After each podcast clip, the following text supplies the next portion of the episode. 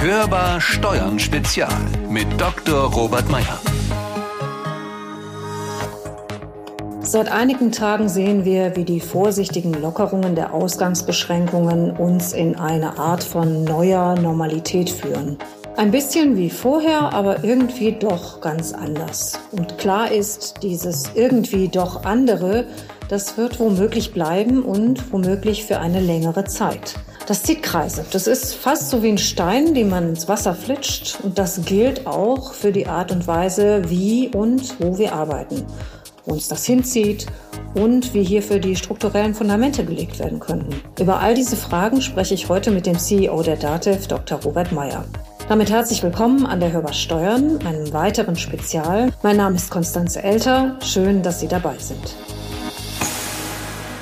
Herzlich willkommen, Herr Dr. Mayer. Schön, dass Sie sich auch heute wieder die Zeit genommen haben, zu uns an die Hörbar zu kommen. Ja, seit Wochen befinden wir uns in Ausnahmesituationen, am Ausnahmezustand. Die Nachrichten werden fast nur noch vom Thema Corona bestimmt. Unser kompletter Alltag wurde von jetzt auf gleich umgekrempelt. Die Frage, wie geht es Ihnen, bekommt einen ganz neuen Zungenschlag. Herr Dr. Mayer, wie geht es Ihnen denn zurzeit?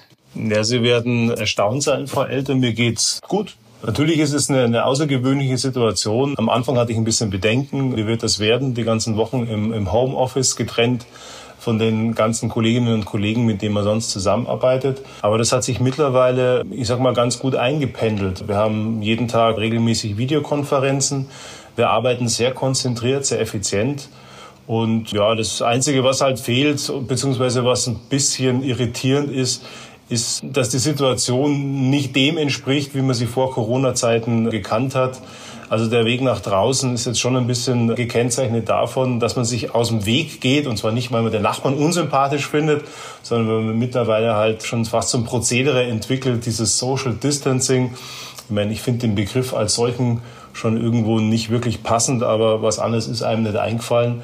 Also Menschen aus dem Weg zu gehen, die man ansonsten ganz sympathisch findet, hat schon was, ja, äh, etwas Abstruses an sich. Den ersten Punkt, den hatten Sie ja gerade schon angesprochen, betrifft ja vor allen Dingen auch unser Arbeiten. Wir erleben ja gegenwärtig gewissermaßen im Zeitraffer Trends die Zukunftsforscher uns für die nächsten Jahrzehnte prognostiziert hatten. Also zum Beispiel eben beim Thema Arbeit das Konzept New Work. Das äh, wurde zumindest für die, die derzeit arbeiten können und nicht in Kurzarbeit sind, innerhalb kürzester Zeit von Theorie zur Praxis welche Effekte zeigt das denn schon jetzt? Ich glaube, man kann es vielleicht ganz gut mit einem Bild beschreiben, dass, dass unser Arbeitsleben, so wie wir es gekannt haben, ist in gewisser Weise verrückt und, und zwar verrückt in Form eines sich verändernden Mittelpunkts, nicht in Form von nicht ganz zurechenbar. Bis wir vor kurzem das Thema dezentrales Arbeiten oder Homeoffice, wenn man gedacht hätte, naja, das muss man in der Form abbilden, wie man es heute macht, dann hätte man gesagt, ja, das funktioniert niemals. Jetzt haben wir aber eine Krise, eine, ich sag mal eine Krise, mit der eigentlich keiner wirklich gerechnet hat. Und das hat dazu geführt, dass mittlerweile fast die Hälfte der Beschäftigten äh, zumindest teilweise von zu Hause aus arbeitet. Stellt sich mir natürlich die Frage, ähm, wie schaut es nach Corona-Zeiten aus? Wird sich das äh, in irgendeiner Form wird das beibehalten? Ändert sich das? Bei uns bei der DATEV hat es in der Vergangenheit schon ganz gut funktioniert. Mittlerweile sind wir, und das muss ich mir selber immer noch mal anschauen, die Zahl, die ist dann schon beeindruckend, rund drei Viertel unserer Mitarbeiter, 75 Prozent, die arbeiten zurzeit im Homeoffice. Und das funktioniert äh, erstaunlicherweise ganz gut. Man braucht halt eine entsprechende Disziplin. Wir haben da gute virtuelle Tools. Das Thema Videokonferenzen äh, ist, glaube ich, das allgemein bekannte. Und die Zusammenarbeit, die funktioniert äh, aus meiner Sicht, nach, nach meinem Dafürhalten, genauso gut, wenn nicht sogar in Teilbereichen sogar noch effizienter als vorher. Das eine ist natürlich die Zusammenarbeit der Arbeitnehmer, der Mitarbeiter. Das andere ist aber auch die Zusammenarbeit zwischen Führungskraft und Mitarbeiter. Was macht denn dieses neue Konzept oder diese plötzliche Umstellung mit den Führungskräften? Wenn man sich Studien anschaut, die das Thema New Work betrachten, dann äh, ist häufig auch eine der Erkenntnisse aus diesen Studien, dass in der Vergangenheit mobiles Arbeiten häufig auch an den Führungskräften gescheitert ist. Ähm, und ich bin da ganz ehrlich, ich gehöre wahrscheinlich auch zu denjenigen, die das vor Corona auch noch eher ablehnend betrachtet haben. Aber wenn man jetzt überlegt, dass man vielleicht nach dieser Krise die Errungenschaften, nenne ich es jetzt mal bitte in Anführungsstrichen gesetzt, aus, aus dem, was uns die Krise gebracht hat, beibehalten möchte, dann brauchen wir natürlich auch ein neues Mindset, eine neue Art und Weise, wie wir mit dem Thema umgehen. Das bedeutet ganz konkret mehr partizipativen Führungsstil, auch dann natürlich auch eine entsprechende Entscheidungsfindung und äh, auf der anderen Seite natürlich auch mehr Selbstorganisation von den Mitarbeiterinnen und Mitarbeitern.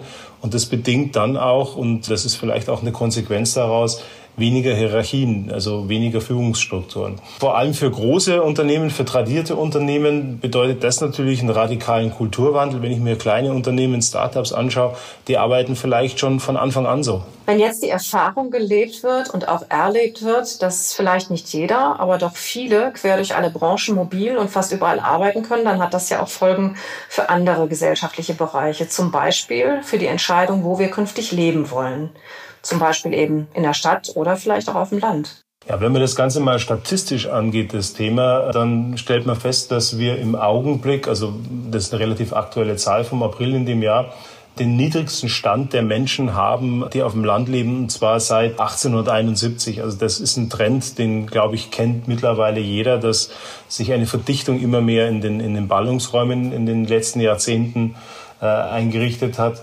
Ähm, das heißt, die jungen Menschen, diejenigen, die halt einen Arbeitsplatz suchen, die ziehen halt weg vom Land und die müssen, um einen Job zu bekommen, halt dahin, wo die Jobs sind. Das heißt, die müssen in die Stadt. Und wenn ich das Ganze jetzt vor dem äh, Paradigmenwechsel, der sich im Augenblick abzeichnet, mir äh, mal ansehe, dann bedeutet das natürlich, dass ich, wenn ich mobil arbeiten kann, also im Homeoffice, dass ich natürlich dann auch die Notwendigkeit in Ballungsräume zu ziehen und dort äh, einen Arbeitsplatz zu finden, das relativiert sich an der Stelle.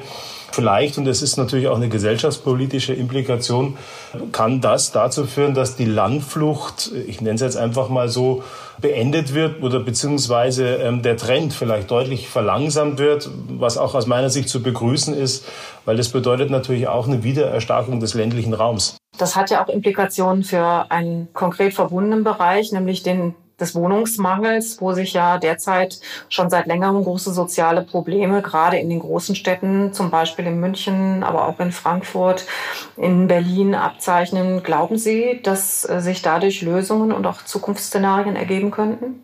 Also wenn man, wie gerade eben ausgeführt, äh, den notwendigen Zuzug in die Stadt reduzieren kann, also der notwendige Zuzug, der sich daraus halt ableitet, dass man halt die Arbeitsplätze im Wesentlichen in den Ballungsräumen findet, dann bedeutet das natürlich, wenn man das Ganze logisch weiter durchdekliniert, auch eine Entspannung auf dem Wohnungsmarkt in den Städten. Und ich sage es an der Stelle ganz offen, also ich bin kein Freund von, ich sag mal, planwirtschaftlichen Instrumenten, um dem Mietenanstieg Grenzen aufzuzeigen. Also sowas wie ein Mietendeckel wäre dann aus meiner Sicht vielleicht obsolet.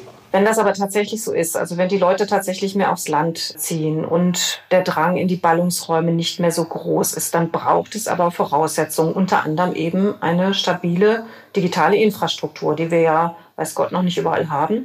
Die brauchen wir dann überall und eben nicht nur in den Städten. Wie kann das gewährleistet werden? Ja, das ist ein Thema, das mahne ich auch schon seit, seit längerer Zeit an, ähm, dass wir natürlich auch strukturpolitische Rahmenbedingungen schaffen müssen. Das heißt, an der Stelle Stichwort Breitbandausbau der muss natürlich dann massiv in Deutschland voranschreiten. Wenn ich mir da wieder die statistischen Zahlen anschaue, und die sind leider Gottes, ich sage mal vorsichtig, suboptimal, haben in den ländlichen Gemeinden nur knapp 70 Prozent äh, der Haushalte ein schnelles Internet. Im Vergleich dazu in den Ballungsräumen, auch das ist natürlich wieder ein Argument für eine Verdichtung in den Ballungsräumen, äh, sind es fast 100 Prozent, um genau zu sagen 97 Prozent der Haushalte im urbanen Bereich haben ein schnelles Internet. Das heißt, wir brauchen einfach an der Stelle eine ganz klare politische Richtungsweisung. Das heißt, wir brauchen eine massive Förderung des Breitbandausbaus, idealerweise natürlich auch äh, gekoppelt an europäische Standards und europäische Werte. Auch das Ganze verbunden natürlich auch mit einer europäischen Dateninfrastruktur. Ist das denn zurzeit, also angesichts der Corona-Krise, überhaupt ein Thema für die IT- und Telekommunikationsbranche? Ja, natürlich sind wir alle im Augenblick im, im Krisenmodus. Im Augenblick ähm, hat jeder so seine eigenen Themen, die natürlich hoch prior sind und an denen er mit Nachdruck arbeiten muss. Aber auf der anderen Seite sage ich, es hilft nichts. Wir müssen auch nach vorne schauen. Wir müssen uns überlegen, was passiert nach Corona. Das wird irgendwann vorbei sein. Also davon bin ich auch felsenfest überzeugt. Im Augenblick stellen wir halt auch ein, so eine Art Digitalisierungsschub fest ähm, in der Wirtschaft und natürlich auch in der Gesellschaft. Und da kommt eigentlich unserer Branche, der IT- und Telekommunikationsbranche, auch eine ganz klare Schlüsselrolle zu. Dann sind wir sehr gespannt, wie diese Schlüsselrolle nach Corona dann tatsächlich ausgefüllt werden kann. Vielen Dank, Herr Dr. Meyer, für das Gespräch heute und auf bald. Das war Hörbarsteuern, der DATEV Podcast. Eine weitere Sonderfolge rund um die Auswirkungen und über die möglichen Nachwirkungen der Corona-Krise. Wenn Sie zu diesem Thema mitdiskutieren möchten, dann schreiben Sie uns eine E-Mail an podcast.datev.de. Wir werden versuchen, Ihre Fragen in einer unserer nächsten Spezialausgaben aufzugreifen. Und wenn Sie uns ein anderes Thema vorschlagen möchten oder andere Fragen haben, geht das natürlich auch. Dann schreiben Sie uns einfach eine E-Mail an unsere E-Mail-Adresse. Wir freuen uns, wenn Sie uns abonnieren, teilen und natürlich auch, wenn Sie uns weiterempfehlen. Mein Name ist Konstanze Elter. Ich wünsche Ihnen eine gute Zeit. Bleiben Sie oder werden Sie wieder gesund und hören Sie wieder rein. Hörbar Steuern Spezial mit Dr. Robert Meyer.